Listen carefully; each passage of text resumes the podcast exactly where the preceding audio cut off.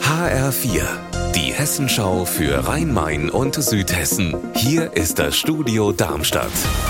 Mit Raphael Stübeck, schönen guten Tag. In Frankfurt rollen seit heute früh wieder alle S-Bahnen und U-Bahnen. Während der Sommerferien waren zwei Abschnitte wegen Bauarbeiten gesperrt und Fahrgäste mussten teils lange Umwege in Kauf nehmen. HR-Reporterin Marie-Kathrin Fromm, was wurde da alles gemacht?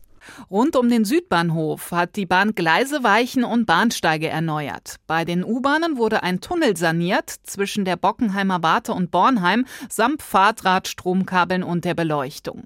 Am Bahnhof in Friedrichsdorf gibt es dagegen Verzögerungen. Da kommt es noch bis nächste Woche zu Behinderungen bei den Regionalbahnlinien 15 und 16.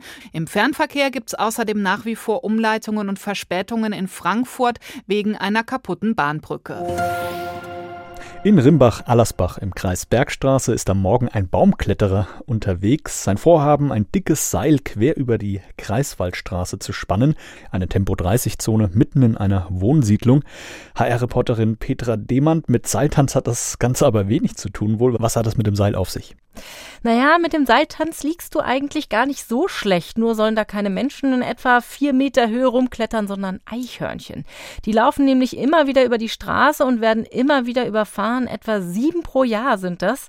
Und das Seil, das soll jetzt so eine Art Eichhörnchenüberführung werden. Zwei Familien haben sich dafür zusammengefunden, die eine auf der einen Seite, die anderen auf der anderen.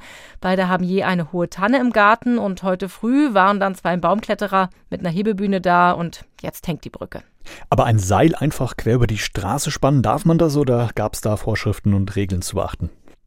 Ja, das war in der Tat nicht so einfach. Letztendlich haben die beiden Familien das privat organisiert und auch finanziert.